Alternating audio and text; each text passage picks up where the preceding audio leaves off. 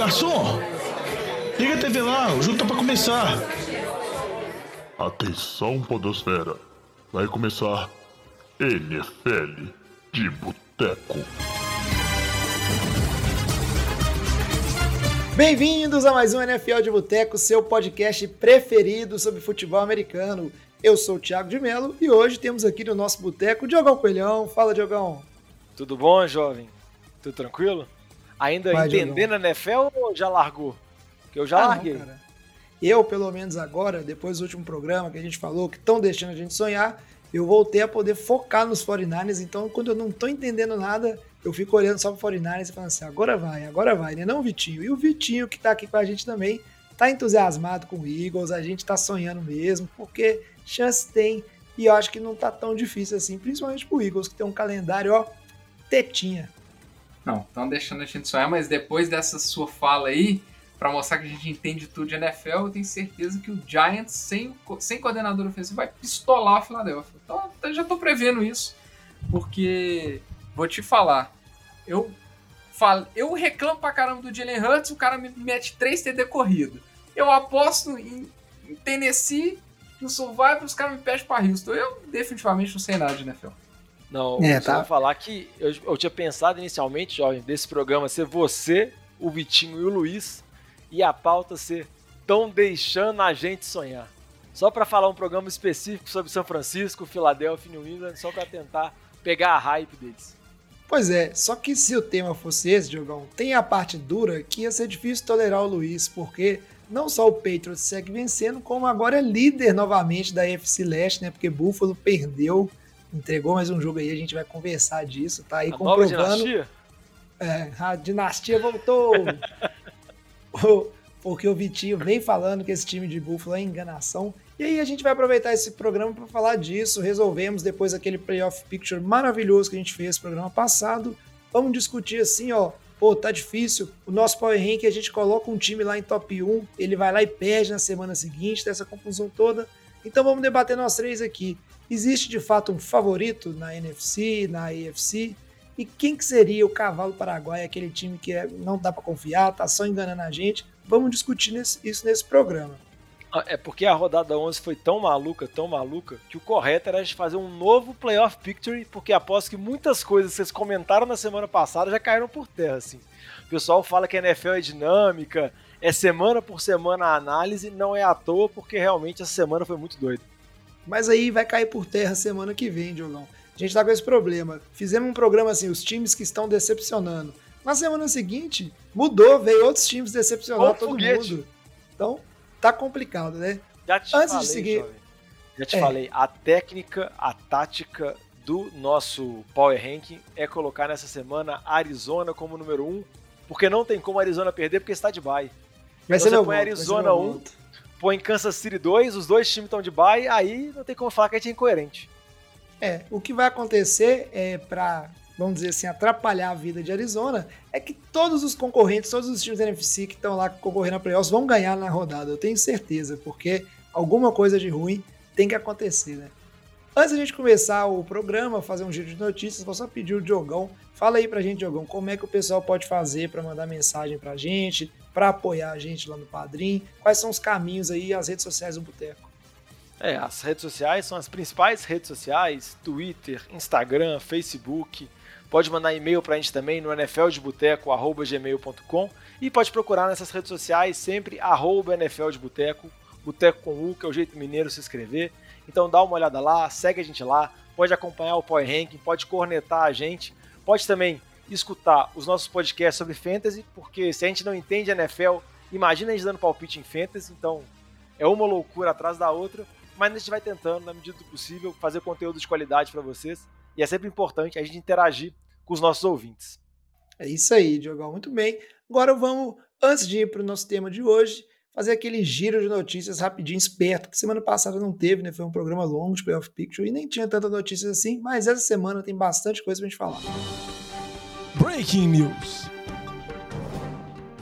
E para começar aqui, né, chegou aquela época do ano, a gente sempre gosta de, de avisar, né, noticiar aqui para os nossos ouvintes que é semana de ação de graças, que significa o quê? Significa que quinta-feira tem três jogos o dia inteiro de NFL, né, Vitinho? E aí é dia de quê? Aproveitar home o home office, office para ficar vendo a NFL ali, ó, de butuca, enquanto vai fazendo o seu trabalho, um olho no, no serviço, um olho no peixe, o outro na NFL, que é assim que tem que funcionar, né não?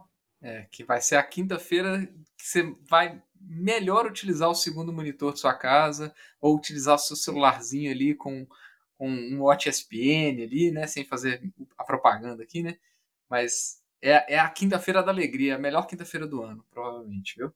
E tem assim, a seleção de jogos, óbvio, né, que tradicionalmente tem alguns times, né, como o Detroit Lions, que sempre jogam no, no dia do Thanksgiving, e começa assim meio fraco, meio ruim, porque vai ter Bears e Detroit. Meio, meio é se tiver só Detroit. Não, Como tem Chicago e Detroit, a gente não é sabe nada fraco. da NFL, jovem, mas que a gente sabe que Chicago e Detroit são dois times horrorosos, isso aí a gente sabe. Isso Só que é você falando isso, vai passar de, de 60 pontos somados esse jogo. Com certeza. Ô, jovem, Andy Dalton contra Tim Boyle. É, é. Esse, esse under e over aí de 60 pontos, eu aposto 10 caixas de cerveja com você, Jovem. Não, mas não, acho que a previsão de Vegas é tipo menos de 38 pontos. É tipo melhor, por isso que, é a por menor isso que eu tô pontuação. Tô confiante nessas 10 caixas de cerveja aí. É duro. Mas o jogo da sequência aí pode ser um bom jogo. Dallas Cowboys contra o Las Vegas Raiders, que tá aí, né, comprovando que o pessoal sempre falou que o time era fogo de palha, né, principalmente aí o Vitinho, mas tem Dallas que perdeu essa semana tentando se recuperar, e na sequência tem o Bills, que é outro time aí que tá tentando se recuperar, já tá na beirinha, quase saindo dos playoffs contra o Saints, que é um time que tá problemático aí também. Vale a pena, né? Eu acho que não tem que aproveitar esses jogos aí, porque NFL é uma caixinha de surpresa. Ao mesmo tempo que tem os jogos que são muito ruins, acontece de um jogo surpreender bastante, né? Como foi o caso do jogo de Pittsburgh, que a gente vai falar essa semana. Foi bastante emocionante. Diogão confessou pra gente que dormiu antes do fim do jogo, mas quem assistiu foi feliz. Tá. Mas, Jovem, mas a tática assim, desses jogos muito ruins é se você joga Fantasy, pega um jogador de Chicago, um jogador de Detroit aí, coloca no seu time, nem que seja um kicker, que vai trazer toda uma emoção adicional a esses jogos, porque realmente ver é complicado.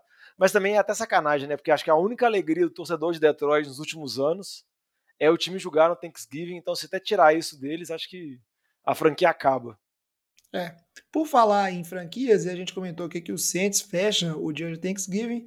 Uma notícia interessante essa semana foi a renovação do contrato do Tyson Hill.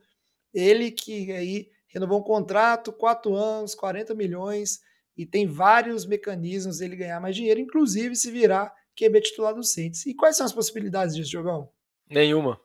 Olha, o Saints já passou por James Winston, agora tá com Trevor Simeon, e mesmo assim o Tyson Hill não é titular. Eu acho que o Tyson Hill ele é importante para o time, é aquele canivete suíço, ele foi muito bem utilizado antigamente, principalmente quando o time do Saints tinha um ataque mais tradicional e ele entrava para trazer uma nova dinâmica. Acho que ele ainda é essa peça, mas acaba que esses contratos que o Saints assina com o Tyson Hill, que esse não é o primeiro, é simplesmente um mecanismo para abrir salary cap e eles fazem essas manobras financeiras. O Tyson Hill aceita, muitos, alguns outros jogadores talvez não pudessem aceitar, mas eles ficam fazendo esses contratos com valores mirabolantes. Você pode bater o olho e falar: Nossa senhora, o Tyson Hill vai ser um dos QBs mais bem pagos, ou pago que nem um QB titular. Na verdade, não vai ser, porque essa situação não vai acontecer. Aí daqui ano que vem vai reestruturar de novo, aí no outro ano vai reestruturar de novo, sempre tentando fazer esses mecanismos financeiros para abrir, para abrir, vamos dizer assim, espaço na folha salarial, mas eu sinceramente acho que se o Tyson Hill fosse mesmo a esperança de seu futuro do Saints, eles teriam dado para ele a chance nessa temporada. Eles optaram por não fazer isso, optaram ir por um James Winston e depois, ainda com a lesão do Winston, optaram pelo Trevor Simeon. Acho que eles querem um protótipo de QB mais tradicional e provavelmente eles devem ver o Saints tentando às vezes buscar algum QB no draft ano que vem, tentar buscar algum outro veterano. Não sei se eles vão apostar na recuperação do Winston, mas eu acho que o Tyson Hill vai ter companhia lá.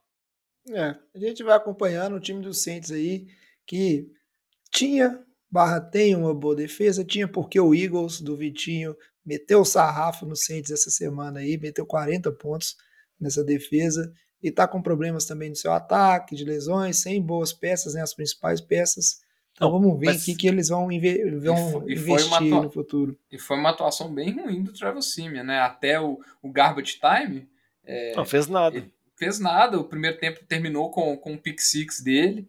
Então, assim, foi uma atuação bem ruim do, do, do Simi.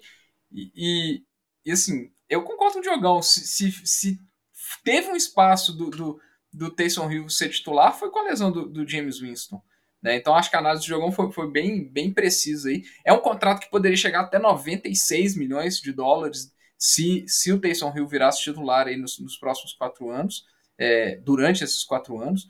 É, mas eu concordo, acho que é totalmente irreal pelo que o Saints tem demonstrado. Acho que foi só uma, uma forma de estender o contrato dele para a função que ele atua ali como running back, tight end, receiver, QB, é, special teams. O cara atua em todas as posições possíveis.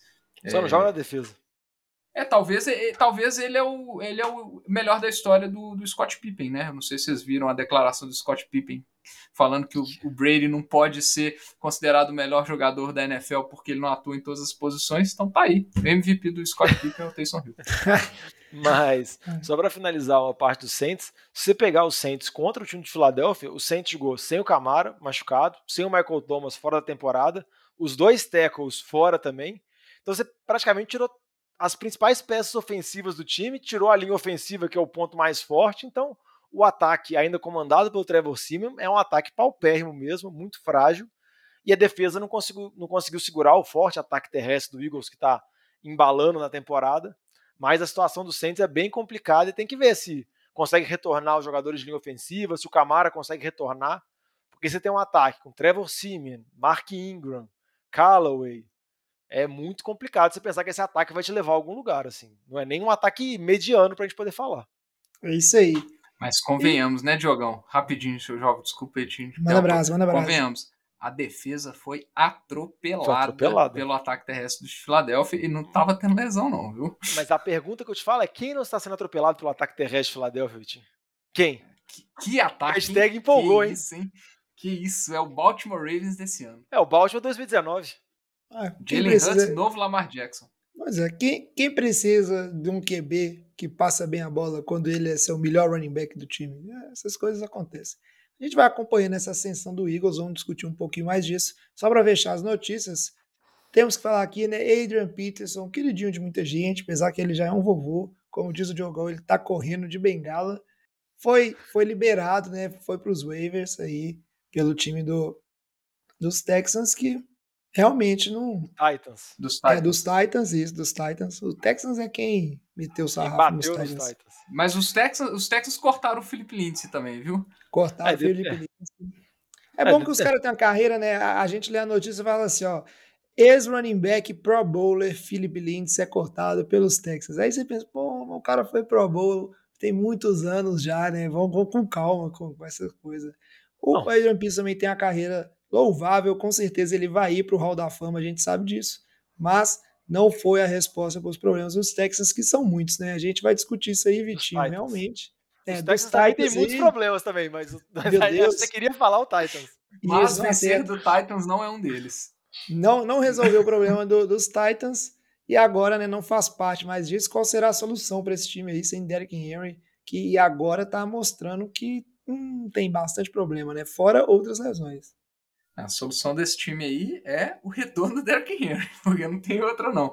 Mas o Adrian Peterson, ele, assim, falta explosão, não estava correndo tão bem, né? Eles estão tentando usar o, o Dante Foreman e, a, e, essa semana o Dontrell Hillard foi, foi um pouco mais usado.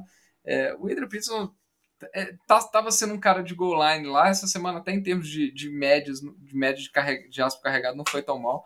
Mas assim, a gente vê durante o jogo que a explosão é, é zero, assim, não, não, não oferece é, um, um, risco para a defesa adversária que esse ataque exige, né? Eles precisam de ter um jogo terrestre que pode ser explosivo, que pode ter, ter corridas longas, e o Adrian Peterson não oferece isso mais. Ele, não, não dá para confiar num, num, running back que é só aquele cara de goal line, mas é, é, é um espaço no rosto importante que eles, nesse momento aí, que eles precisam de achar um, um um juice né, no time, eles precisam de um cara que tem um juice a mais. O Adrian Peterson não, não tem isso mais para entregar. Não, e a impressão que eu tenho que Tennessee tentou fazer é quando perdeu o Derrick Henry, eles falaram: ah, vamos tentar manter o nosso plano de jogo, substituir o Derrick Henry por outros running backs, mas vamos tentar manter a mesma ideia para ver se funciona e claramente não funciona. Não é que só que seu, sem o Derrick Henry seu ataque terrestre cai de produção, seu ataque inteiro cai de produção, porque igual o Vitinho já comentou várias vezes, o play action para de funcionar, o Tannehill começa, o time começa a marcar mais atrás, porque não precisa se preocupar tanto com as jogadas explosivas, com o avatar correndo pelo meio. Então, o time entrou num, num momento ruim que a gente vai até comentar isso mais no próximo bloco, que é até estranho você falar da seed número 1 da AFC, mas você pegar a perspectiva agora de Tennessee, tá com o Derrick Henry machucado, deve voltar para os playoffs, mas na temporada regular não vai jogar. Julio Jones na lista de machucados, AJ Brown saiu machucado, talvez vá perder semanas. Teve problema na linha ofensiva. Então você pega assim, o ataque está praticamente todo arrebentado. Você tem o Tannehill, que era um QB funcional, mas agora ele é a principal arma ofensiva sua, ele que tem que carregar seu ataque. E a gente já viu que em Miami isso não deu certo. Quando ele tinha lá as peças ofensivas, tinha o Derrick Henry sendo o motor do ataque, beleza, ele funcionou, jogou muito bem, ressurgiu a carreira dele, mas agora mudou muito, então a gente vai ver como que vai ser Tennessee ao longo das próximas semanas. Tem uma bye week na semana 13, mas antes tem uma pedreira terrível, que é pegar o time dos Patriots, que também vem bem embalado. E para fechar o nosso bloco de notícias, temos que falar aqui de demissão de treinador. Se você, torcedorzinho do Bears, achou que a demissão do Matt Nagy, está enganado. Quem foi mandado embora foi o Jason Garrett, o coordenador ofensivo dos Giants, que depois da derrota ali na quinta-feira, na, na segunda-feira, contra o Tampa Bay Buccaneers, e do pessoal empolgado né, com a volta do Saquon Barkley, né, o time estava o Golladay também em campo, pensando assim, ó, oh, será que, que será que esse time vai fazer? E Tampa vinha de duas derrotas aí, né, para equipes relativamente não muito fortes. E o que aconteceu foi que esse ataque não fez nada e aí resolveram cortar de uma vez o seu coordenador ofensivo, ex-head coach aí do Dallas Cowboys. O Matt Nagy a gente fica esperando. Acho que em breve, talvez, vai ter essa notícia aqui, Vitinho. Não, o Matt Nagy, a torcida urge por, pela demissão do, do, do Matt Nagy nos estádios, não só no, no Soldier Field, no estádio é, dos Bears, mas também no, no estádio dos Bulls, a torcida tá, tá cantando Fire Matt Nagy, Fire Nagy. É, só que assim, para mim já passou da hora. Só que o Bears, eu tava vendo que na, em toda a sua história nunca demitiu um, um treinador, um head coach é, no meio da temporada. É, não sei se é uma estatística, uma tradução ou um perfil do time. Se for simplesmente pela estatística, para mim não faz o menor sentido. É, o, o, trabalho depois da, daquela primeira temporada é muito ruim. É, não tem entre, entre, não entrega os resultados, não consegue é, produzir com os QBs né, que, que tiveram aí. Conseguiu na primeira temporada bem com, com, com a primeira temporada do Trubisky, mas pô, o trabalho que tem sido feito com o Justin Fields é muito ruim. Né, e é a esperança do time, e o time precisa. Não dá mais. Nesse momento, você tem. Se, se, se não funciona com o QB que você acabou de draftar para ser o seu QB dos próximos cinco anos no mínimo, quatro anos no mínimo, é, você tem que fazer uma mudança de head coach para você tentar dar uma guinada e tentar produzir no ataque, porque realmente não funciona, o desfile inclusive só machucado, né? É, então, assim, precisa de ter uma, uma, resposta e começar a entregar um ataque decente é, com esse time. A situação, vamos falar assim, parecida com, com a situação do que o que os Jets enfrentou. O Jets trouxe um QB, o QB não funcionou, trocaram o QB, não estava funcionando, tem uma hora que tem que trocar o head coach. É a mesma coisa, precisa de entregar um ataque minimamente produtivo, é, senão é hora da mudança. Não dá para você abdicar assim, do, do, do trabalho. Não, e só para complementar com relação ao Jason Garrett, que foi mandado embora dos Giants, ele já era muito conectado na época dos Dallas, de ter um ataque muito dinâmico, de ser um ataque muito conservador, muito baseado puramente no Zeke, sem tentar jogadas mais inovadoras. Acabou saindo do Giant, do, dos Cowboys indo direto para os Giants. O ataque sempre foi travado, nunca desenvolveu muito. E eu acho que é uma tentativa do Joe Judge, que é o head coach dos Giants agora, de tentar mostrar alguma coisa, porque dependendo, igual o Vitinho comentou, que o Matt pode cair no final do ano, o Joe Judge também, dependendo do final da temporada dele, também pode ser um dos treinadores que pode ter mudança. Nem por conta do período dele, porque se eu não me engano é a segunda temporada dele, mas provavelmente o Giants vai ter mudanças na direção. O Gettleman, general manager, provavelmente não vai ficar. E quando, quando a gente sabe que chega um novo general manager, outras mudanças podem acontecer.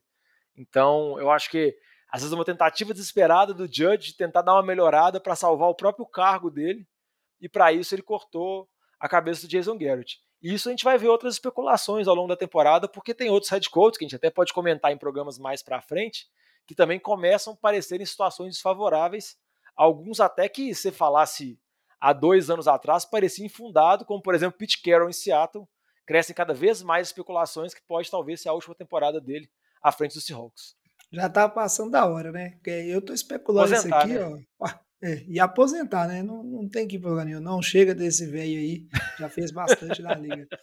Brincadeiras à parte, a gente vai acompanhando. Como o Diogão falou, daqui a algumas semanas a gente pode ter o programa, a gente costuma fazer do, do Hot Seat, né? Os treinadores aí que estão aí na degola, mais pro finzinho da temporada, e a gente volta a discutir esses assuntos. Se o Matt Nagy ou o treinador for demitido, a gente vai trazer aqui durante a semana para noticiar para vocês. Agora chega de notícias, vamos aqui para o nosso bloco principal e falar um pouquinho quem serão né, os favoritos ou os cavalos paraguaios dessa temporada. Ô Fábio Júnior, traz aqui uma porçãozinha de batata frita e uma cerveja gelada para nós. E aí, Diogão Vitinho, ó. A gente fala aqui, estamos no boteco, né? Aquele papo de mesa de bar. Aí eu cheguei aqui agora no meio da conversa e perguntei, mas e aí, galera, quem que é o favorito da UFC, dessa bagunça toda? A gente bota um cara no top 1 e perde. Queria saber de vocês, assim, quem que seria um time que vocês falam hoje é favorito? Porque eu confesso que para mim, eu não consigo falar isso de ninguém. Eu fico olhando assim, hum, mas não acredito. Sei lá, eu tô só decepcionado. Não, primeiro, que eu queria comentar é que se você perguntasse há duas semanas atrás, a gente ia falar provavelmente um discurso de que a FC é muito forte, tem muitos times que estão para disputar. Talvez a gente não elencasse um favorito claro, mas com a narrativa de que tem vários times bons. Agora, nas últimas duas semanas, eu acho que essa narrativa mudou um pouco, porque praticamente todo time você pode colocar algum detalhe, ou todo time já teve uma derrota totalmente inesperada, igual o Baltimore já tomou atropelo, Kansas City já viveu fase ruim, Cincinnati que chegou um momento que o Vitinho estava confiando assim, não, Cincinnati vai, aí Cincinnati foi e tomou um espanco, Cleveland já tomou, todo o time Buffalo agora. Então, acho que todo time a gente pode citar, então eu sinceramente eu não vejo nenhum time assim com como franco favorito. Eu consigo imaginar qualquer um dos times que estão classificados hoje, a gente pode falar Tennessee, Baltimore, New England, Kansas City, Cincinnati, Los Angeles e Buffalo. Consigo imaginar qualquer cenário desses de um time desses ter uma campanha vitoriosa, embalar e conseguir chegar aos playoffs. Chegar aos playoffs, não, perdão. Conseguir chegar aos Super Bowls. Uns mais, outros menos. Por exemplo, Kansas City você pode pensar numa recuperação, num ataque voltando a funcionar. Você pode pensar num time de Baltimore ficando mais saudável e funcionando mais. Mas do jeito que tá, eu acho que qualquer time pode surgir, então eu não consigo ver um favorito absoluto assim, um time que se fosse, ah, Diogo, precisa apostar seus baixos dinheiros. Não apostaria em ninguém porque eu acho que é bem parelho e agora parece que tá parelho para baixo, né? Diferentemente de semanas atrás que a gente poderia estar tá falando que estava parelho para cima, de times muito fortes, agora tá complicado. Ficou em cima do muro, né, Diogão? Pô, Diogão, eu achando que isso aí ia para bater com convicção na mesa e me manda dessa. O Vitinho eu tenho certeza que ele tem um favorito, né, Vitinho? Que o Vitinho não tem papo na língua pra essas coisas, não. Ah, eu vou ser sincero. Para mim, o favorito da UFC hoje se chama Kansas City Chiefs. Ih, mas pra... voltou no passado, não é possível. Cara, eu não consigo. Em nenhum momento eu desacreditei dos Chiefs. Para mim, falar que o Mahomes teve três semanas ruim que. Ah, acabou o Mahomes. Cara, você não tem como você pegar um cara que foi MVP de uma temporada e, e teve uma outra temporada, duas temporadas seguidas absurdas o nível Mahomes teve, e falar que o cara simplesmente desaprendeu a jogar futebol americano, cara. Isso não existe, na minha opinião. Mas é, a teoria dos safeties recuados ainda é válida, porque o é único válida, jogo que ele é foi válida. bem foi contra Vegas, que não fez isso. Concordo, concordo. Eu acho que é, essa está sendo bizarramente, né? A tática defensiva das mais antigas da NFL tá funcionando e tá acabando com dois dos principais QBs da FC, que é o Mahomes e o Josh Allen. Mas, se você pensar assim, em termos de talento no ataque e o tanto que a defesa tá jogando bem, para mim o Chiefs hoje é o favorito. Você pegar o que o pass rush do Chiefs fez contra Dallas, e tudo bem que Dallas estava sem o, o Tyron Smith na, na, na, linha ofensiva, mas ainda assim é uma linha ofensiva tradicionalmente muito boa de Dallas. E o que o pass rush fez contra esse time é um absurdo, foi muito bem. Então, assim, é um time que tem uma defesa que está tendo boas atuações e, indiscutivelmente, tem um dos ataques mais talentosos. Se você pegar assim, ah, vamos comparar talento dos ataques, compara com qualquer um desse da AFC, o time dos Chiefs é melhor. E se você olhar o tanto que os ataques estão jogando, pô, talvez você pode falar assim, dos Chargers tá bem, com algumas atuações talvez discutíveis do, do, do, do, do Justin Herbert, por exemplo, o jogo contra Baltimore, se eu não me engano, que eles tomaram um atropelo de Baltimore, que o Herbert não fez nada. Pô, e o ataque dos Colts com o Jonathan Taylor correndo igual um maluco. É, fora isso, você não tem nenhum ataque na UFC que, que tá sendo dominante. Titans, ridículo sem o Derrick Henry. O dos Patriots, ah, digam o que quiser. Mac Jones é, é, é um bom QB é, de vamos falar assim, para conduzir o time. O ataque dos Peitos não existe um ataque aéreo do time dos Peitos, é muito limitado, depende dele ter boas é, conversões de terceiras descidas para o ataque render e continuar em campo, mas é um ataque muito fraco. É, dos Ravens tem talento ali, acho que a, espero que tenha sido só uma caganeira que o Lamar Jackson teve essa semana, mas ainda assim, todos os ataques são muito limitados. Para mim, o do Chiefs é o melhor ataque da AFC hoje. E a defesa tem jogado muito bem. Então, com um, com um plantel como um conjunto, para mim, é um, é, é, é, um favorito. Se fosse apostar, eu apostaria no Chiefs ou nos Patriots, porque você sabe, né? O Tom Brady saiu de lá, ganhou um Super Bowl com Tampa. Você não acha que o tio Bill tá possesso para ganhar um Super Bowl sem o Brady só para falar que ele é foda? É porque ele quer mostrar que a dinastia era dele, pô. Exatamente, tá é isso aí. É o ano sim, ano não, jovem. Só que aí tá, tá intercalado agora, vai ser Brady Belichick, Brady Belichick, Brady Belichick, entendeu? Não, ninguém merece isso não, né, Diogão? Pô, nós vamos ter que esperar os dois aposentados da NFL pra ter, ter uma mudança. Antes é porque os dois estavam no mesmo time, que aí um time sem ser o Patriots ganhava. Agora que separou, é os dois ganhando em times diferentes. E eles não se enfrentam, né? Eles combinaram ainda. Ah, é. Cara, eu, eu concordo bastante assim com, com isso que vocês estão falando. E agora, é, o que eu acho interessante, principalmente para a situação do Chiefs, que já chegou a estar tá em último, né? Quem diria? Estava em último da, da EFC Oeste. E aí, de repente, está aí 7-4, só uma vitória atrás do Titans, que é a Seed 1. Tem chance aí de se classificar como o Seed 1 e chegar bem nos playoffs, jogando em casa, né, com direito a, a bye week. A questão é que a gente tem um intervalo aí de mais sete semanas para esses times evoluírem e acho que vai pegar um pouco nisso. Vocês falaram, o Titans tem muitas lesões acontecendo, a gente tem vários times né, com alguns problemas. Da mesma forma que o Colts, que o Vitinho bem, é, bem citou aí, ah, é um time que eu gosto também. O Taylor tá maluco, já começaram a aventar o nome dele para MVP da temporada como um dos candidatos. Só que a gente sabe que se o Jonathan Taylor, por exemplo, machucar, apesar que é um argumento sujo, né? Falar, ah, mas se machucar acaba, vai ser um baque grande para esse jogo. Onde, em teoria, o reserva imediato funcional seria o Marlon Mack, e o Marlon Mack tá baleado sem jogar, né? Ele tá ficando fora de alguns jogos, mesmo sendo reserva. E aí o, o, o Hines, ele já é um já é um running back de perfil diferente. Então tem todas essas fragilidades assim que podem acontecer. Mas eu gosto muito dos Colts e eu acho que tem chance de, de chegar, tá aí com seis vitórias, tá embalado. Mas esse argumento do Vitinho, ele me convence assim que o Chiefs é um bom elenco, tá passando por vários problemas, mas se o time usar essas últimas sete semanas para se ajeitar, nada impede de chegar realmente como um favorito. Eu só tenho meu pé atrás agora porque ganhou uns joguinhos aí que deram esse respiro. Pô, foi um jogo contra Green Bay, sem o Aaron Rodgers. E agora um jogo contra Dallas que foi, ah, um jogo duro, pô, uma defesa dura, mas não sei, eu não tô muito convencido ainda não. Mas, no mas papel, eu quero realmente... muito ver como que vai vir esse time pós-bye. Porque é. eu tenho certeza que o Andy Reid vai gastar eh, esses 15 dias aí entre os jogos para montar um esquema esperando esse cover two aí e com o Clyde edwards de volta, então ele deve envolver o, o Hilaire de alguma forma diferente. Eu acho que, assim, os times vão continuar tirando a big play do Tyreek Hill. A gente vê que o Tyreek Hill está tendo muita dificuldade essa temporada.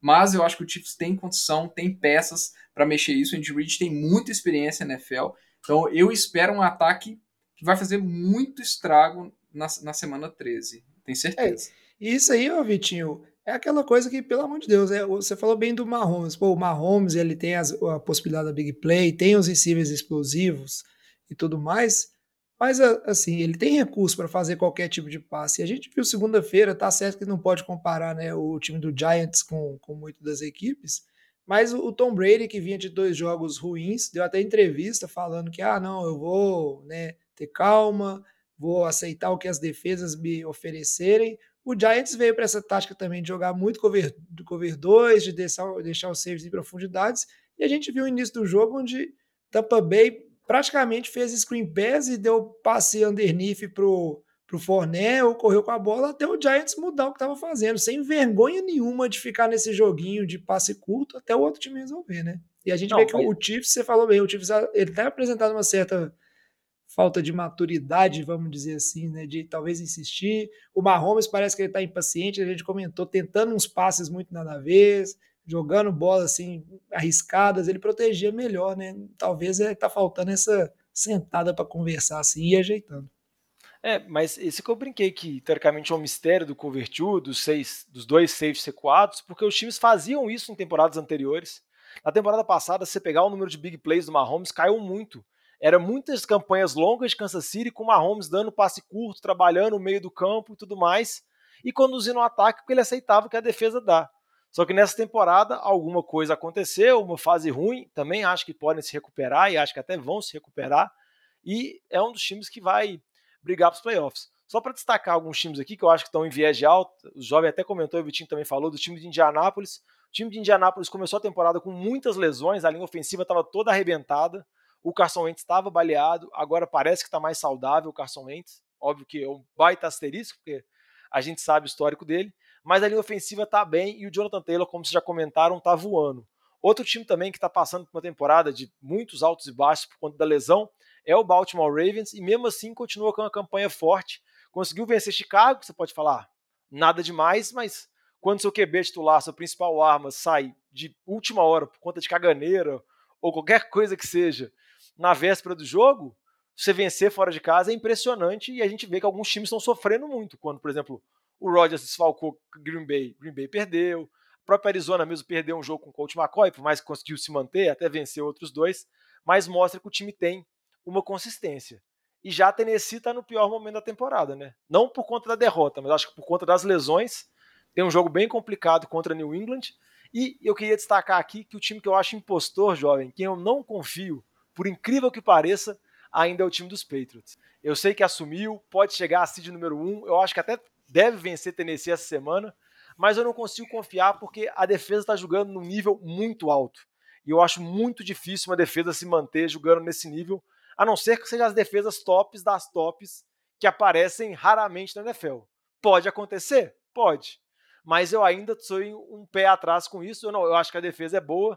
Não acho que a defesa é nível Denver, Von Miller, que foi campeão do Super Bowl. Defesa nível Chicago, defesa nível Baltimore início dos anos 2000, porque até nem tem tantas peças assim, a gente vê que é muito esquema, o time funciona muito bem, a secundária está jogando muito bem.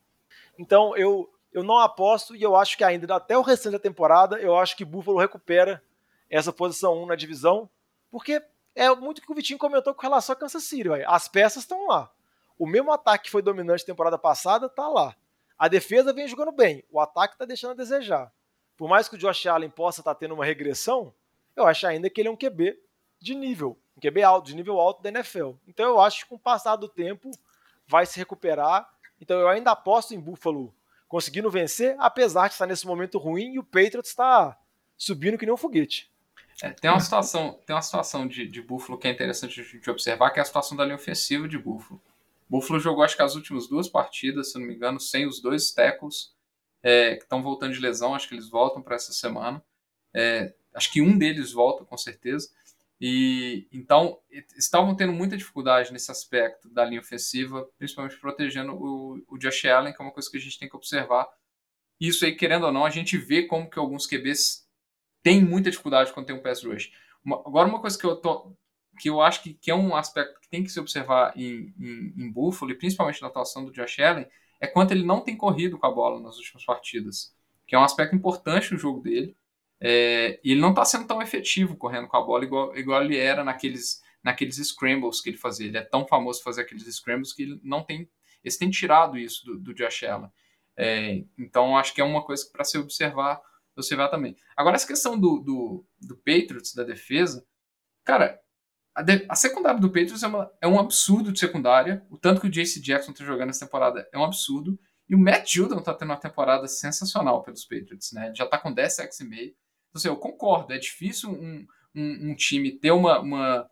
manter um desempenho nesse nível, um exemplo, e não só o time, alguns jogadores individualmente mantêm um desempenho tão alto, tão constante a temporada inteira, né? O Trevon Diggs é um exemplo. Começou a temporada excepcionalmente bem, estava lá com sete interceptações em cinco, ou seja, em seis partidas, é, e, de, e, teve uma queda bem grande nas últimas, nessas últimas semanas, né?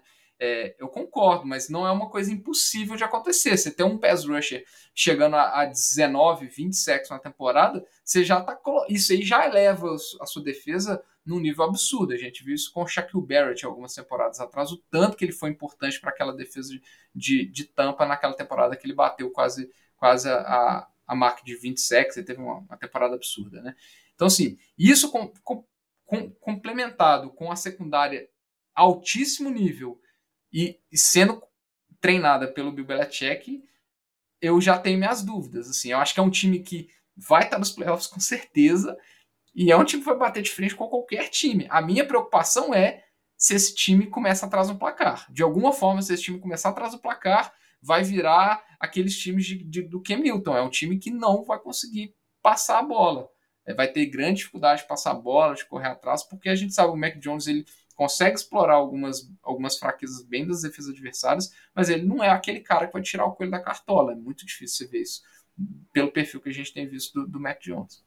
É, a gente vai ver ao vivo a, a solução desse debate na semana 13 na semana 16, que é quando essas duas equipes aí, Buffalo e New England, eles se enfrentam, então a gente vai ver provavelmente a, a divisão se definir aí, quem que vai ser o campeão eu concordo com o argumento dos dois lados aí, vocês falaram coisas muito boas. O problema é que vocês não estão contando com o seguinte fator. O que, que o Bill Belichick vai fazer? Vai pegar o podcast NFL de Boteco, separar esse trecho que o Diogão ficou aí metendo o pau na defesa do, de New England e falando mal, e os caras vão ficar motivados, com sangue no olho, e pronto. E vai chegar pro tio Bill através de quem? Do Luiz, que eu tenho certeza, porque o Luiz é o mestre de arrumar os contatos avulsos e, e chegar com os e-mails dos outros ali ter o WhatsApp dos outros que ninguém sabe, narrador da ESPN, não sei o quê.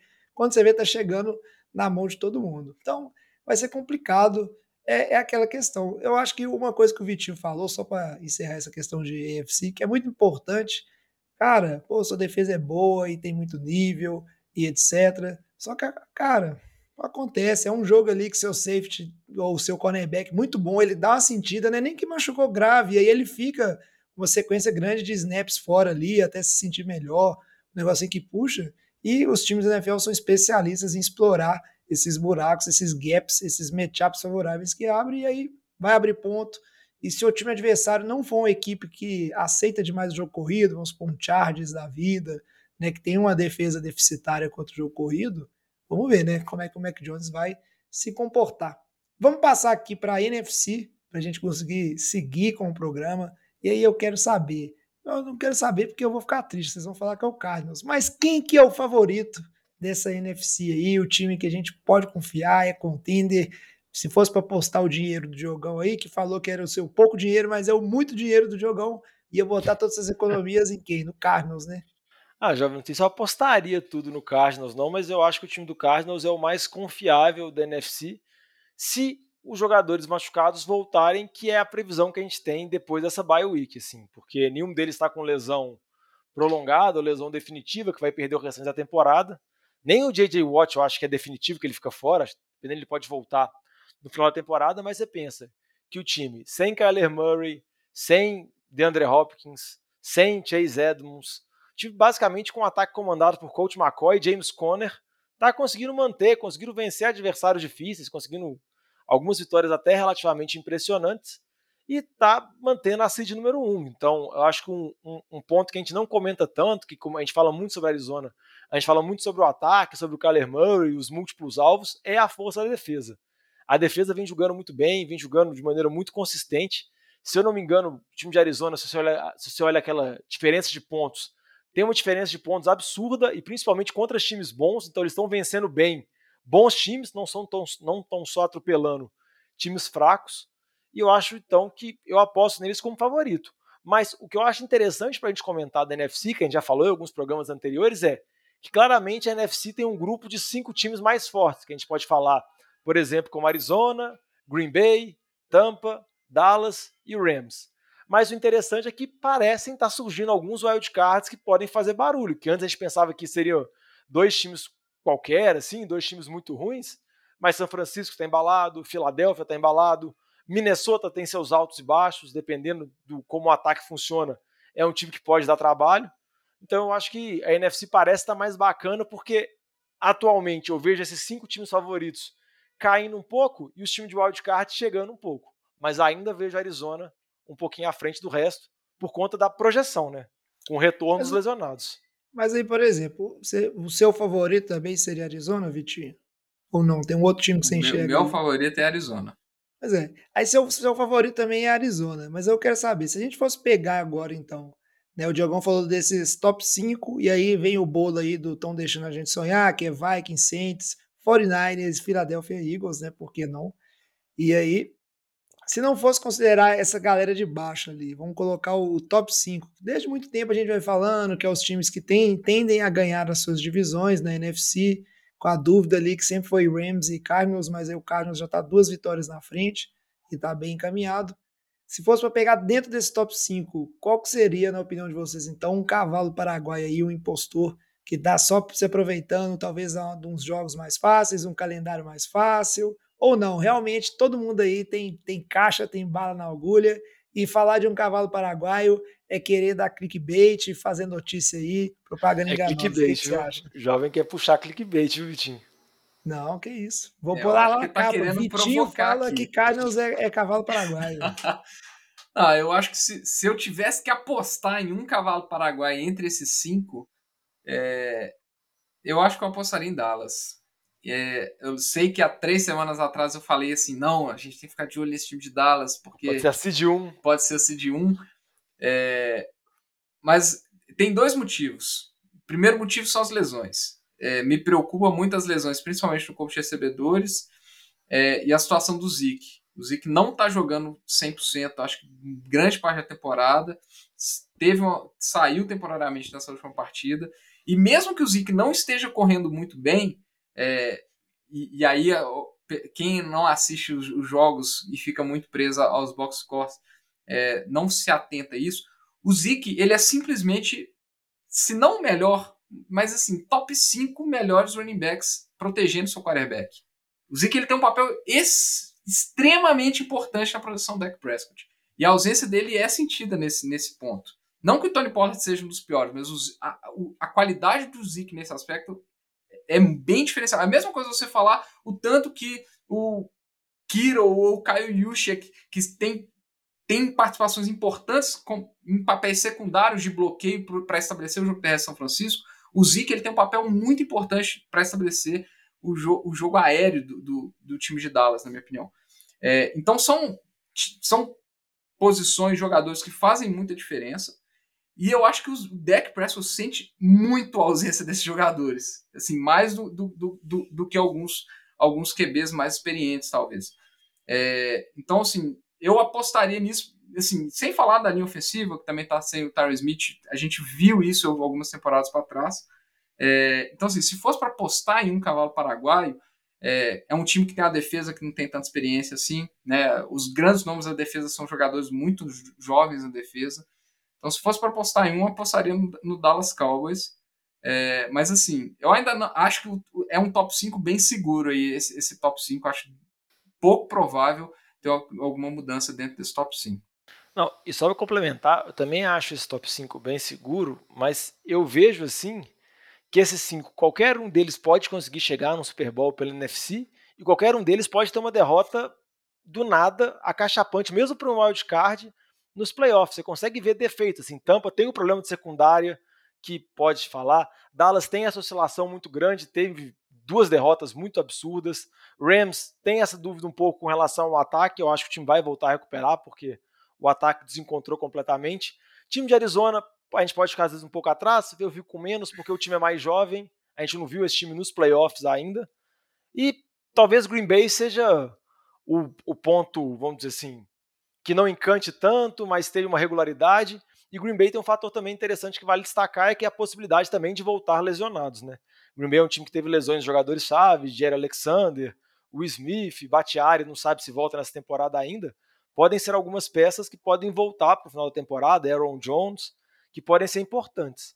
Mas eu vejo esses cinco muito parelhos aí, igual eu comentei. É, eu discordo um pouquinho do Diogão. Eu acho assim, é, pelo nível que estão jogando os, times, é, principalmente Arizona, eu consigo ver eles perdendo, mas eu, eu não consigo ver um jogo em que Arizona perde por muito. Não consigo. A defesa tá muito bem com jogadores totalmente coadjuvantes, jogando muito bem. O linebacker, aquele Max Golden, tem jogado muito bem semana após semana. É, o próprio Isaiah Simmons está tendo atuações bem melhores que a temporada passada. É, fora Jones, Baker, estão tendo boas temporadas também. Mas eu acho muito difícil um time com a defesa que tem jogado tão bem e com um ataque poderosíssimo, igual tem é, a Arizona, com tantas armas ofensivas, óbvio, contando com, com o retorno do Kyler Murray e do DeAndre Hopkins. Eu já estou assumindo que eles voltam na, na, semana 12. Eu não vejo esse time tomando um, atropelo. Acho extremamente improvável. Assim como o Green Bay. Eu acho que o Green Bay é um time muito. Assim, a presença do Aaron Rodgers ali, aquele ataque que ele consegue dar a dinâmica que ele, que ele quer e tendo esse retorno, principalmente das peças defensivas que o jogo comentou, é, eu acho esses times mais difíceis de tomarem derrotas é, assim, realmente atropelos. Os outros três eu já consigo enxergar. Rams, principalmente, assim, igual o Dallas eu falei, o Rams é um time que me preocupa, assim, é, já tem um histórico das entregadas, né? O Sean McVay já, já, já tem uma, um, um, um histórico de ser até freguês de alguns outros outros técnicos, outros times. É, e o Rams tem atuações. Né, jovem? Né, jovem? E, e, e, e o Rams tem tido é atuações assim. É, a montanha russa, né? Um pico na no, semana que a gente está falando em Matthew Stafford está vivendo o sonho de princesa dele, e outras semanas desastrosas. E, e, e tem outro aspecto, né? São muitas peças veteranas chegando, isso muda vestiário, muda time por causa disso. A gente vê que o Von Miller, que era um cara que sempre desempenha, chega e não tá fazendo nada. A gente tem Odell chegando, tentando substituir, não tá fazendo nada por enquanto. Então, são muitas peças, como é que veio, tem que ter esse trabalho de conseguir integrá-las no time e tirar proveito delas, né? E é um, é um risco que se corre quando você tem uma dinâmica de time que é de abdicar de construir talentos dentro do time com draft o Rams está assim algumas três temporadas e ir atrás só de veterano, né? Só veterano, veterano, veterano. Então, é, eu vejo talvez o Dallas e Rams como os dois principais candidatos a, a fracassar nesse sentido. Dallas mais por causa da questão das lesões. Tampa eu acho que está no meio termo. Eu acho que Green Bay e Arizona eu vejo um, um patamar acima dos outros, dos outros, dos outros, do top 5. É, acho que inevitavelmente a gente volta naquela mesma questão que ainda tem sete rodadas, e aí o que acontecer com esses times e como eles desenvolverem aí, né, seus pontos fortes e taparem, vamos dizer assim, mascararem ou consertarem, por que não, os seus pontos fracos do momento, vai dizer muito de como eles vão chegar para os playoffs. Mas a conclusão que fica, já conversamos disso no programa passado, né, Diogão? É uma EFC bem embolada e com os times com muitos problemas e a, a coisa mais indefinida enquanto a NFC ela está mantendo aí uma constância aí desde o seu início, né, com os times mais fortes de maior destaque é, tropeçando, mas mantendo-se ainda os mais fortes, né? E só a turminha de baixo sonhando aí com uma vaguinha de wildcard para chegar lá e passar vergonha. É, mas antes de passar para o próximo bloco e dar os destaques da rodada, eu quero fazer uma pergunta para você primeiro, jovem, e depois para o Vitinho. Hum. Primeiro para você, jovem. Dá para sonhar São Francisco? Sonhar até hoje, Diogão. Ah, depende, sonho é sonho, aí. Eu tô querendo saber até onde você sonha. Pois eu já tô Porque... sonhando com o Lombardi na mão ali, ó. Na mão, sabe de quem? Lombardi do Garápolo. Não, o Garápolo segurando o Lombardi e falando pra todo mundo aí, ó, toma. E aí ano que vem a gente troca ele por um pique de primeira rodada, porque ele é bom demais. Mas aí já tem um Trey Lance, né? Não tem por que segurar. Esse é o meu sonho. Ia, eu já ia fazer essa pergunta, mas ele, Nossa ele senhora. com o Lombardi essa temporada, você vai fazer o que com ele? Vai trocar o Trey Lance. Não, vai trocar o Jimmy G, né? Mas assim, claro que dá, Diogão, é óbvio, né? Tem que olhar calendário, tem muita coisa importante e tudo mais. Mas a gente sonha, cara. A verdade é o seguinte: é, pô, 49ers, tirando o Rams, que é, são nossos marrecos desde sempre, num confronto direto aí com Tampa, Dallas, Green Bay ou Cardinals, é, entra como, como o. Vamos dizer, como underdog aí, né? Como o azarão, jamais entraria como favorito como aconteceu no, em temporadas passadas. Mas sonhar É possível porque o time tem uma defesa com seus problemas, mas o Vitinho falou da questão aí do.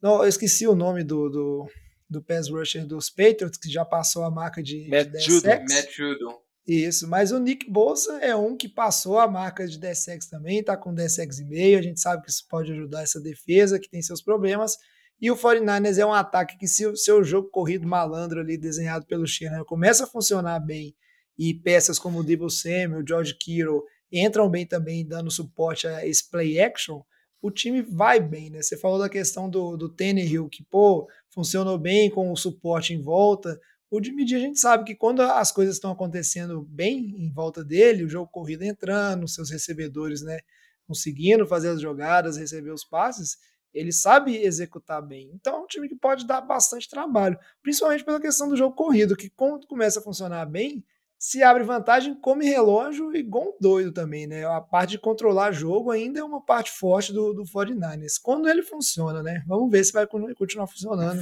daqui pra frente. Essa, essa semana teve uma campanha que durou o quarto inteiro, quase. Pois é. Então Não, é, e é um time perigoso. O Vitinho falou da questão dos Patriots, né? É outra conferência. Que, ah, se começar atrás. O 49ers, quando ele começa à frente no placar, ele é um time bem perigoso. Bem perigoso mesmo. Não, e dois baita reforços que o Garoppolo tá tendo nesse final de temporada é o Kiro voltando de lesão, que claramente está em condições agora, e o outro é o Brandon Ayuk, né, que na primeira metade Também. da temporada ele praticamente inexistiu, ele quase não jogava, nos últimos jogos está tá tendo produção bem castigo, melhor, né? lembrando, né, devia estar fazendo muita travessuras. E a É, só tem eu que ficar de olho na, na situação do, do, do Eli Mitchell, né? O Eli Mitchell estava sendo de longe o melhor running back do time, tá, teve uma fratura no dedo. E essa semana aí que passou, tentaram com o Jeff Wilson, não, carregou Era- muito, mas não foi tão bem. Jogaram 3 semi em algumas corridas, mas quem correu melhor foi o Debo Samuel. Né? Então, que se bobear é o melhor running back do time. mas eu acho que assim, o papel do Eli Mitchell ali é muito importante para a forma que o, que o Shanahan constrói o ataque. Né? É, Com certeza. E só repetir a pergunta que eu fiz pro jovem pra você, Vitinho. Dá pra sonhar com o Philadelphia? Diogão, dá pra sonhar com os playoffs, com os Super Bowl não dá não. Esse time não, não? tem, não, eu acho que não tem time pra avançar muito nos playoffs. É, assim, eu confio muito no- no- nos playoffs agora, principalmente depois dessa derrota, é, dessa vitória em cima do Saints, com uma vitória assim bem, acho que foi bem imponente, assim, conseguiu impor o jogo terrestre contra a melhor defesa da NFL contra o jogo terrestre. Isso aí é, chama atenção. É, tá correndo assim 45 vezes com a bola por partida. Então, assim, e tá conseguindo encaixar isso. E considerando os jogos que tem, né? A gente já falou muito isso. O calendário agora é um calendário teoricamente fácil pelas equipes que enfrenta, mas é um calendário difícil porque é só são vários jogos dentro da divisão, né? É, pega Giants duas vezes, pega Washington duas vezes ainda.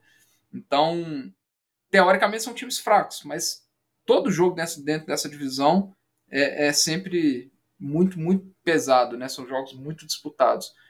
Assim, tem chance de ter cinco, mais cinco vitórias em sequência, tirando a bye, e chegar em 10 vitórias e garantir uma vaga, vaga dos playoffs. Acho que é totalmente possível ganhar quatro, cinco vitórias que, que- das, das semanas que restam ainda.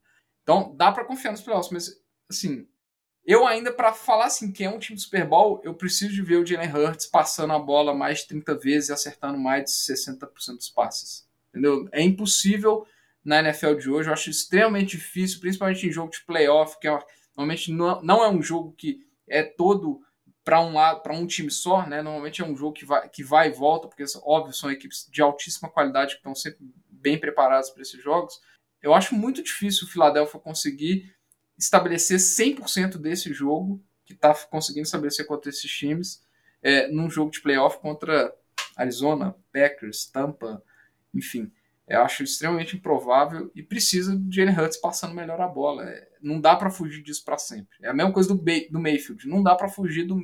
Não é sempre que Cleveland vai conseguir só correr com a bola. Isso não vai acontecer. Ah, é, vai, vai chegar uma situação do jogo, de final de jogo, que você vai precisar que seu QB cruze o campo com poucos minutos para conseguir a virada, né? Isso é claro. Mas o que me chama a atenção de Filadélfia é que o time no início da temporada era um dos times que menos corria com a bola. E o Siriano era muito criticado pela torcida de Filadélfia por conta disso, que o time era muito Jalen Hurts tentando resolver, fazendo jogadas malucas para tentar se salvar e o ataque não funcionava. E de umas quatro, cinco semanas para cá, acho que desde a lesão do Miles Sanders, que chegou o Jordan Howard lá, não sei o que aconteceu, o time mudou completamente e agora é um dos times que mais corre com a bola. A gente brincou nisso do programa Baltimore 2019, porque o plano de jogo é correr com a bola na primeira descida, correr com a bola na segunda descida, se precisar corre com a bola de novo na terceira descida, e o ataque terrestre funciona muito bem, porque o Jalen Hurts é um, um QB muito móvel, os running backs estão jogando bem, o Miles Sanders está voltando, a linha ofensiva é boa, sempre foi boa, o time tem outras dificuldades, mas ela consegue abrir espaços, mas chama atenção e dependendo, eu também não vejo esse time chegar ao Super Bowl não, mas se enfrentar um time de wildcard que está chegando vindo embalado com umas oito vitórias, nove vitórias nos últimos dez jogos, e um time ainda que corre tanto com a bola assim, é chato, viu? Se eu fosse ah, um time para é pegar, é chato. é chato. É chato assim, a defesa de Filadélfia ainda, é, embora ela tenha cedido pontos, assim, ela não é daquelas que, que tem partidas com menos de 15 pontos sofridos, mas é uma defesa que tem produzido turnovers, vários turnovers nessas últimas quatro semanas. É, então, assim, é uma defesa que força turnovers e um jogo terrestre que está ali desgastando a defesa adversária é muito complicado mesmo, concordo. Mas eu acho que uma hora ou outra você vai acabar dependendo do seu quarterback. E assim, enquanto eu não, igual eu falei, enquanto eu não ver o Jalen Hurts tendo uma partida que ele precisa de arremessar 30, 35 passes e ele tem e ele não consegue chegar na marca de 60% dos passes completos, eu acho que esse time de Filadélfia ainda não vai conseguir ser um contender de Super Bowl.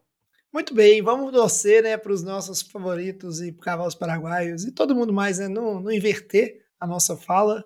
Vamos ver se isso aí vai dando certo e vamos acompanhando como esses times evoluem aí nas próximas semanas de NFL. Para fechar o programa, vamos para o nosso bloco aqui final, falar um pouquinho dos jogos né, que tem de interessante na próxima rodada e atualizar o nosso Survival. Ô galera, nós estamos fechando a cozinha, vocês vão querer mais alguma coisa? E essa rodada, ao contrário de algumas rodadas anteriores, tem bastante jogo importante, importante no, no sentido de definir playoffs, né? Vamos começar aí, pode falar aí, ô Vitinho. Começa você com um jogo que você acha interessante, por quê? A gente situando para essa semana 12. Ah, eu vou começar aqui com um jogo que não era dos mais. Vamos falar assim, dos mais apelativos, porque a semana aí tem uns seis jogos bem interessantes, mas um jogo que eu tô realmente curioso para assistir é, é Minnesota 49ers, porque eu já vou cortar aqui, viu, jovem? Porque eu sei que você queria falar desse jogo. Mas é, é o jogo que eu quero mesmo ver essa semana, é Minnesota 49ers. É, porque assim, são dois times que estão 5-5, né? Estão na briga ali do wildcard, junto com Philadelphia, junto com Saints, junto com, com, com Carolina. Eu acho que se eu fosse apostar hoje quem seriam os três wildcards, eu apostaria em Minnesota 49ers é, e, e Rams. Eu acho que esses são, são os cinco times que eu apostaria. É, pela qualidade mesmo. Eu gosto de jogar o Eagles como underdog, mas eu acho que são os três mais fortes, mais fortes em termos de, de plantel. É, essa vitória do Vikings em cima dos Packers, para mim, chama muita atenção é, dessa semana. Só que o Vikings é um time que, assim, é impressionante. O Vikings ele se nivela com relação ao adversário. Você nunca vai ver o Vikings atropelando e, se, e seja contra um time bom, seja contra um time ruim. Você não consegue. O Vikings está ali sempre na briga, quer entregar. E, e eu acho assim, é uma oportunidade para esse time do 49ers se impor muito e acabar com esse time do 49ers, do, do Vikings. Eu acho, é, se, se o time do 49ers conseguir se impor contra esse time e, sei lá, colocar muita dificuldade em cima do Kirk Cousins e pressionar muito e, e cortar o jogo os passes longos do Justin Jefferson, que basicamente o que você precisa fazer isso é só pressionar o Kirk Cousins, porque ele não vai ter tempo para passar para o Justin Jefferson. É, eu acho que muda muito a dinâmica. Eu queria ver esse Vikings tendo dificuldade de impor isso. E acho que o pass rush, igual você falou, Tiago, do, do 49 se ele funcionar muito bem, complica muito o ataque de, desse ataque dos Vikings. E aí sim, eu acho que o, o 49ers vai, vai. Eles vão cravar o 49ers como, como um, um time no time de playoff, meu. Acho que pode ser um jogo da, da virada da, da, da chave para o 49ers. Por isso que eu, que eu acho interessante esse jogo essa semana. Cara, concorrência é foda, né, Diogo? Eu tô vendo aqui o Vitinho dando uma gorada reversa no 49ers, velho. De graça, de graça, pô. Pra que isso? Deixa meu time em paz, quietinho aqui. Que coisa é essa? Só que tá interessado no, nos Eagles. Cara, eu, mas assim, eu vou. Concordo com o que você falou. A única coisa que eu vou falar, óbvio que eu vou ver esse jogo, vou ficar muito nervoso, vou torcer muito.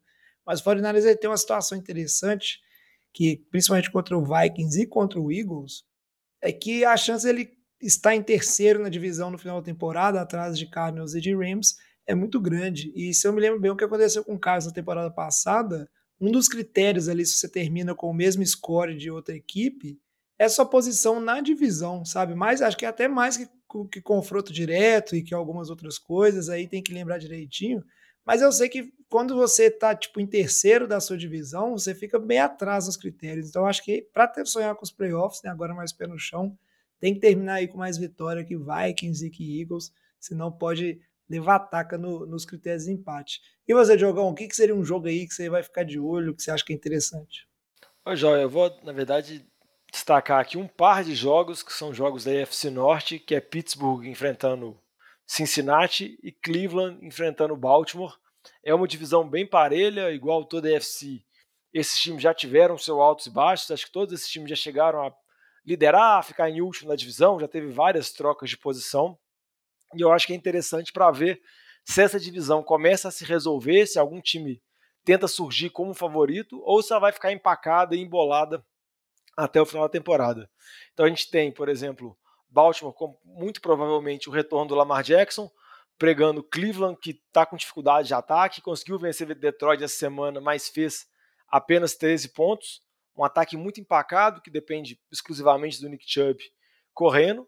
E o interessante é que Cleveland enfrenta Baltimore, depois tem a bye, depois enfrenta Baltimore de novo. Então, se não conseguir pelo menos ficar 1-1 um, um, ou buscar alguma vitória, se perder os dois jogos para Baltimore, que é uma rivalidade, tem tudo para Baltimore abrir vantagem e Cleveland, vamos dizer assim, dar quase adeus aos playoffs. E o outro jogo, Pittsburgh e Cincinnati. Cincinnati vem de uma boa vitória contra o time de Vegas essa semana. O Joe Mixon jogou muito bem. E vamos ver como vai ser contra essa defesa de Pittsburgh que, vamos dizer assim, não conseguiu segurar o Justin Herbert. O ataque ressurgiu das cinzas no último período para tentar uma virada maluca, mas não conseguiu. É um time também que está claudicando, o ataque não engrena. Vamos ver como vai ser nesses dois duelos de divisão que eu acho que podem ser interessantes para tentar definir como que vai funcionar essa FC Norte. Muito bem, Diogão.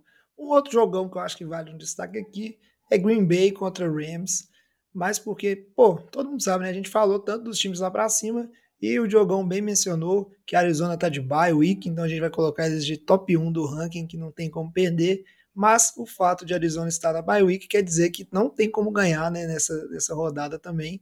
E aí é chance aí de tanto Green Bay quanto o Rams se aproximarem do Cardinals está com nove vitórias. Então tá aí uma e duas vitórias respectivamente na frente desses times. Então com certeza eles vão dar a vida para vencer esse jogo que vai acontecer lá no Lambeau Field. Então é uma partida bem interessante. Mas é um jogo que vocês queiram destacar, Diogão, Vitinho? Não, só para falar do Rams, que eu acho que é muito importante para a gente ver como que vai ser esse ataque vindo da Bay, porque os últimos dois jogos foram atuações muito, mas muito ruins. Óbvio que tem a lesão do Robert Woods, mas a gente tem que ver se esse ataque vai fazer alguma coisa, se o Adel vai surgir, se a linha ofensiva vai conseguir, porque senão fica bem complicado.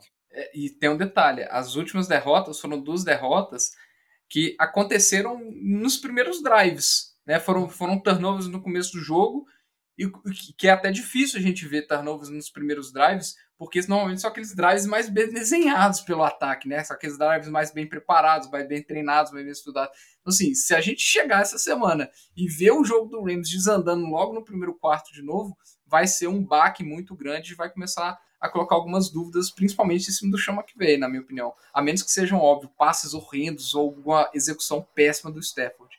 É, agora, só para só comentar rapidinho, Tigo, você até comentou assim, a, a posição complicada que o 49ers pode ficar por ser o terceiro ali na divisão, na briga do wildcard, só para explicar para quem está escutando aí.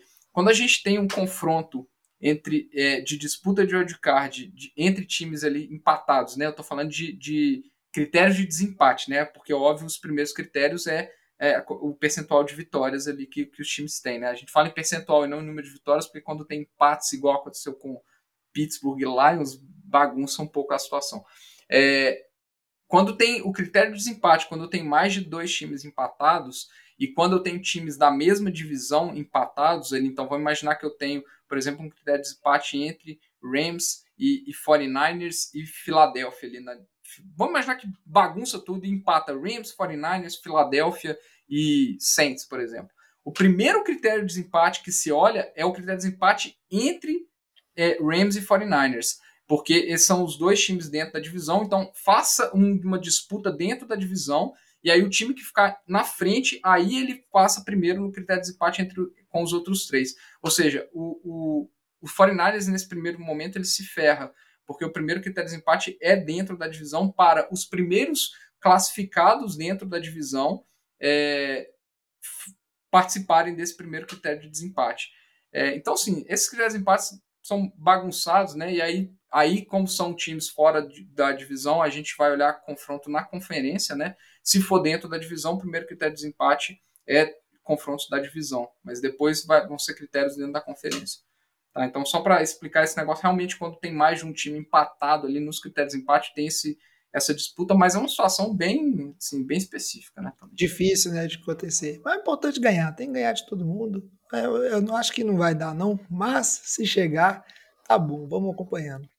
E só para falar por último aqui, já, a gente já comentou muito sobre esse jogo no programa, é Tennessee enfrentando New England lá em Foxborough, ver como vai ser, né? Esse ataque de Tennessee que está com muitos problemas, várias lesões, pegando a defesa de New England que está embaladíssima. Então, se você pegar e ver que New England é favorito, quase seis pontos, assim, é bem assustador, mas reflete muito esse momento. Por mais que seja contraditório você falar de, de um momento ruim da seed número um, e New England com a vitória pode até chegar a ser o primeiro a seed 1 da AFC, que acho que nem o torcedor mais otimista dos Patriots imaginava no início da temporada, mas vamos ver se vai chegar até o final. Mas o Esse jogo aí é um jogo que dá pra apostar no under, viu, jovem? Porque tem tudo pra ser um jogo de. Eu não acho que vai ser uma pontuação alta nesse jogo, não. É, pode ser que seja fraco, né? Eu sei, ó, o problema, Diogão, o torcedor dos Patriots, não é se ele imaginou ou não no início da temporada, mas ele vai falar que ele tinha certeza, porque é assim que o torcedor dos Patriots se comporta. E ele vai falar que já sabia, antes do, do draft ali, assim que foi o Marlon Mack, falou assim, ó, tamo resolvido. Mas é isso aí.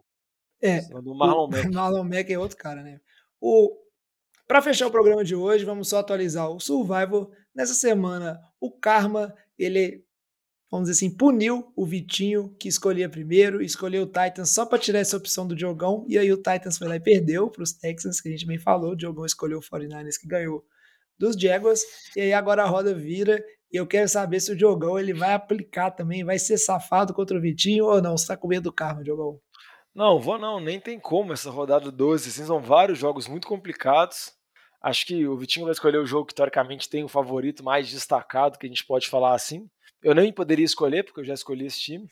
Mas eu vou numa aposta que é uma aposta ousada. vou apostar em Buffalo, que vai enfrentar New Orleans na quinta-feira, no jogo mais à noite. Vamos ver se Buffalo vai conseguir se recuperar, né? Tô na aposta, mas complicado. Mas eu tô com três vidas. É. O Diogão tá, ah, o Diogão tá, tá numa situação complicadíssima aqui, jovem.